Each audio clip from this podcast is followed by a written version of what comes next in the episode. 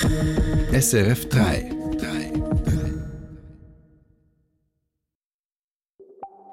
Der Bundesrat will Menschen mit einer Beeinträchtigung besser vor Diskriminierung schützen. Die Wohnungsnot in der Schweiz nimmt zu. Gegen Großprojekte für neuen Wohnraum regt sich aber oft Widerstand. Und in China wird morgen ein neuer Premierminister offiziell ins Amt gewählt, den zuvor kaum jemand auf dem Radar hatte. Drei Themen jetzt im Info 3. Im Studio ist Rebecca Villiger. Menschen mit einer körperlichen oder geistigen Beeinträchtigung sollen gleichgestellt und möglichst selbstständig am öffentlichen, gesellschaftlichen und wirtschaftlichen Leben teilnehmen können. Dafür will der Bundesrat Arbeitgeber und Dienstleisterinnen stärker in die Pflicht nehmen. Details will er Ende Jahr vorlegen. Die Eckwerte legte die Regierung aber heute bereits vor. Aus dem Bundeshaus Christine Wanner. Einkaufen, der Arbeit nachgehen, ein Konzert besuchen, im Internet surfen. Für einen Fünftel der Schweizer Bevölkerung ist das mit Hürden verbunden.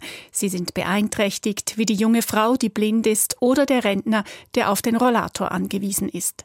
Bundespräsident Alain Berset hält fest, Menschen mit Behinderung sollen gleichgestellt und selbstbestimmt am öffentlichen, am wirtschaftlichen und am gesellschaftlichen Leben teilnehmen können.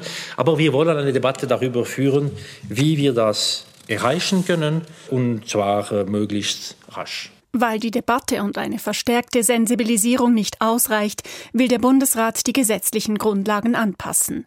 Bisher hält das Behindertengleichstellungsgesetz unter anderem fest, dass Menschen mit einer Behinderung selbstständig in öffentliche Gebäude gelangen oder Verkehrsmittel benutzen können. Auch Arbeitsplätze und Wohnungen ab einer gewissen Größe sollen für sie zugänglich sein. Nachteile sieht der Bundesrat aber noch in verschiedenen Bereichen im Alltag. Erstens bei der Arbeitswelt, wo Menschen mit Behinderungen Hürden antreffen, Vorurteile etwa oder ungeeignete Arbeitsplätze oder Instrumente. Zweitens bei wichtigen Dienstleistungen, bei Banken etwa oder im Gesundheitswesen. Künftig will der Bundesrat die Arbeitgeber und Unternehmerinnen verpflichten, Menschen mit Behinderung bei der Arbeit explizit vor Diskriminierung zu schützen und mit Menschen ohne Behinderung gleichzustellen. Ferner sollen auch Geschäfte oder private Anbieter von Dienstleistungen einen Beitrag leisten müssen, Hürden zu senken und ihre Angebote zugänglich zu machen. Drittens will der Bundesrat die Gebärdensprache anerkennen. Viertens will der Bundesrat prüfen, wie selbstbestimmtes Wohnen und die Partizipation verbessert werden können. Das sei eine wichtige Reaktion auf drängende Probleme, sagt beim Dachverband der Behindertenorganisationen Inclusion Handicap Matthias Kuert-Killer. Erfreulich ist, dass man sich nicht scheut, jetzt wirklich das Gesetz zu ändern. Und beim Bereich Arbeit und private Dienstleistungen hat man den Willen verspürt, dass man da stärkere Regelungen treffen will. Das muss jetzt konkretisiert werden. Das soll bis Ende Jahr geschehen mit dem konkreten Gesetz und in sogenannten Schwerpunktprogrammen zu den vier Bereichen Arbeit, Dienstleistungen, Wohnen und Partizipation, damit Hürden für Menschen mit Behinderung sinken. Beim Amoklauf gestern Abend in Räumlichkeiten der Zeugen Jehovas in Hamburg hat eine Spezialeinheit der Polizei offenbar noch mehr Todesopfer verhindert, Thomas Fuchs. Die Einheit befand sich zufälligerweise ganz in der Nähe des Tatorts und war fünf Minuten nach den ersten Notrufen vor Ort, wie der zuständige Hamburger Minister Andi Grote vor den Medien sagte. Die waren schon um 21.09 Uhr dort, haben sich um 21.11 Uhr gewaltsam Zutritt zum Gebäude verschafft und haben damit das Tatgeschehen nach allem, was wir jetzt wissen, unterbrochen. Da haben Täter und Opfer voneinander getrennt. Und wir können davon ausgehen, dass sie damit vielen Menschen das Leben gerettet haben. Nach dem Amoklauf haben die Hamburger Behörden acht Todesopfer bestätigt. Sie zählen dazu auch ein ungeborenes Kind und den mutmaßlichen Täter, der sich offenbar selbst erschoss. Acht Personen seien verletzt worden, vier davon schwer. Beim 35-jährigen mutmaßlichen Täter handelt es sich um ein ehemaliges Mitglied der Zeugen Jehovas. Es wird weniger gebaut, es wandern mehr Menschen in die Schweiz ein und es gibt mehr Einpersonenhaushalte. Das sind die Hauptgründe dafür, dass das Angebot an Wohnungen immer knapper wird. Nach Angaben des Bundes werden jährlich mehr als 10.000 Wohnungen zu wenig gebaut. Wirtschaft und Politik suchen deshalb umsetzbare Maßnahmen gegen den Wohnungsmangel.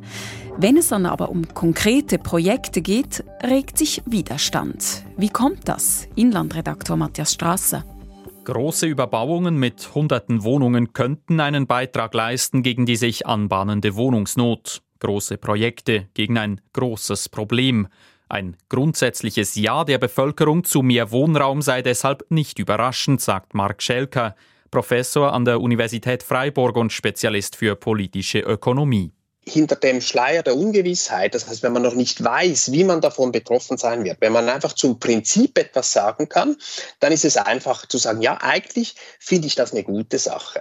Wenn es dann aber um konkrete Projekte geht, regt sich oft Widerstand, zum Beispiel in Zürich. Bei einer Abstimmung über Wohnungsbau letzten Herbst, dort ging es um Boden der SBB, das sogenannte Neugasse-Areal. Die Ablehnung der Überbauungspläne war nirgendwo größer als im betroffenen Stadtkreis, aus grundsätzlichen Überlegungen oder weil das dort vorgesehene Projekt abgelehnt wurde. Am Ende erlitt dieses eine Abfuhr.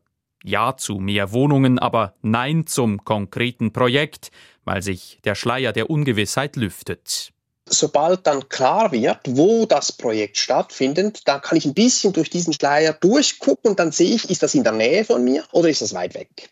Und wer in der Nähe wohnt, trägt verhältnismäßig viele Lasten, die bei der Lösung des Wohnbauproblems entstehen. Kurzfristig zum Beispiel Baulärm.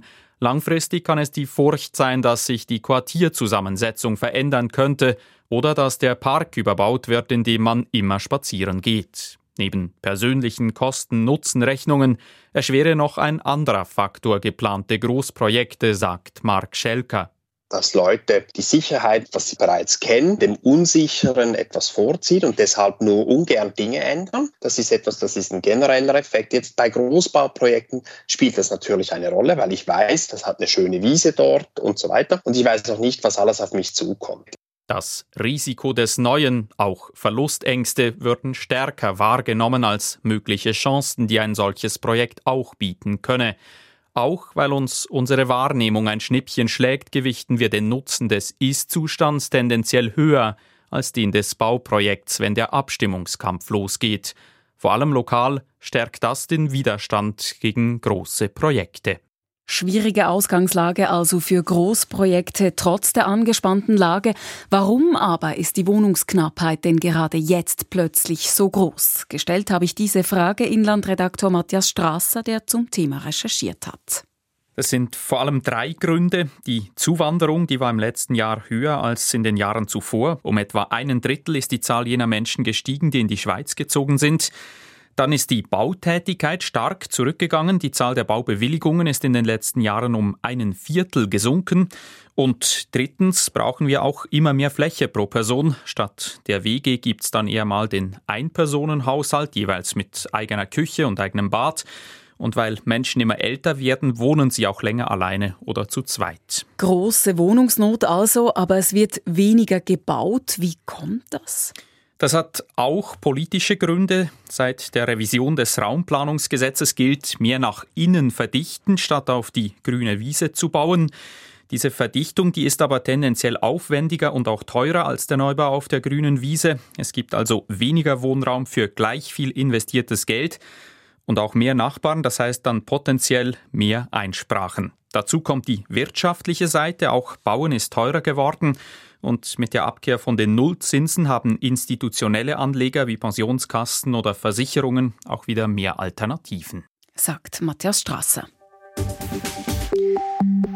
Frankreich und Großbritannien wollen künftig wieder enger zusammenarbeiten. Das haben der französische Präsident Emmanuel Macron und der britische Regierungschef Rishi Sunak nach einem mehrstündigen Treffen bekräftigt. Sie einigten sich etwa auf gemeinsame Schritte im Kampf gegen die illegale Migration über den Ärmelkanal. Ski Alpin, die US-Amerikanerin Michaela Schifrin hat den Weltcup-Riesenslalom im schwedischen Aare gewonnen, vor der Italienerin Federica Brignone und Sarah Hector aus Schweden. Für Schifrin ist es der 86. Weltcupsieg. Sie egalisiert damit den Rekord des Schweden Ingemar Stenmark. Info 3 beim Nationalen Volkskongress in China werden in diesen Tagen die Spitzenposten in der Kommunistischen Partei neu besetzt. Heute zum Beispiel wurde Xi Jinping als Präsident offiziell bestätigt für seine dritte Amtszeit. Das wurde so erwartet. Und morgen steht die Wahl des neuen Premiers auf dem Programm. Schon jetzt ist klar, der neue Mann heißt Li Qiang. Ein Name, mit dem bis vor kurzem noch kaum jemand gerechnet hatte. China-Korrespondent Samuel Emch. Shanghai im Frühling vor einem Jahr. Die 25 Millionen Einwohnerinnen und Einwohner der Wirtschaftsmetropole sind in ihren Wohnungen eingesperrt. Der Lockdown ist geprägt von Hunger und Chaos. Der verantwortliche Parteisekretär von Shanghai zu diesem Zeitpunkt, Li Qiang. In diesem Moment war kaum vorstellbar, dass Li Qiang fast ein Jahr später die neue Nummer zwei Chinas wird. Aber wie in Peking Entscheide gefällt werden, das bleibt Beobachterinnen und Beobachtern meist verborgen. Offensichtlich ist, wenn China politisch Karriere machen will, muss in der Gunst von Präsident Xi Jinping stehen. Bei Li Qiang ist das der Fall, seit fast 20 Jahren. 2004 diente er zum ersten Mal direkt unter Xi Jinping in Lis Heimatprovinz Zhejiang südlich von Shanghai. Im vergangenen Oktober dann war Li näher an Xi als alle anderen in Chinas Politestablishment. Beim 20. Parteikongress durfte Li Qiang direkt hinter Präsident Xi aufs Podium marschieren. Es war der Moment, als China und die Welt erstaunt zur Kenntnis nahmen, dass der Lockdown-Mann aus Shanghai die neue Nummer zwei in China wird. Erstaunt waren viele Beobachter auch, weil Li Qiang bisher keine Regierungserfahrung im Machtzentrum in Peking hat. Ganz im Gegensatz zu seinen Vorgängern. Was Li jedoch vorzuweisen hat, ist eine lange Liste von unternehmerfreundlichen Politikmaßnahmen. Zum Beispiel hat Li dem US-Autobauer Tesla ermöglicht, in Rekordzeit eine Fabrik in Shanghai zu bauen. Diese ist zudem voll im Besitz von Tesla. Bisher mussten ausländische Autohersteller Joint Ventures mit chinesischen Firmen eingehen. Die Wirtschaft wird nun das zentrale Dossier des designierten Premiers, so will es das chinesische Polizsystem. Die große Frage ist, wie viel Handlungsspielraum wird Premier Li Qiang und der Präsident Xi Jinping haben. Vermutlich nicht viel, wenn man Li Qiangs Vorgänger anschaut. Während dessen Amtszeit verschob sich die Macht auch in wirtschaftlichen Bereichen vom Premier zum Präsident.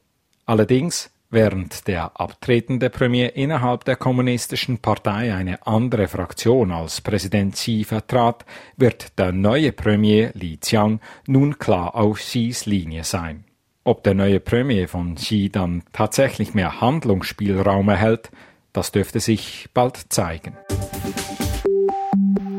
Und jetzt noch das Wetter und die Börsendaten von SIX. Der Swiss Market Index liegt im Moment bei 10.760 Punkten, minus 1,7 Prozent. Der Euro wird zu 98 Rappen 19 gehandelt und der Dollar zu 91 Rappen 98. Das Wetter im Norden bewölkt und wiederholt Regen oder Schnee bei 5 Grad, im Süden zeitweise sonnig und bis 18 Grad. Das war Info 3 zum Start in den Feierabend. Mehr News und Hintergründe dazu gibt es auch auf der SRF News App. Das Info 3 Team heute Salim Staubli, Thomas Fuchs und Rebecca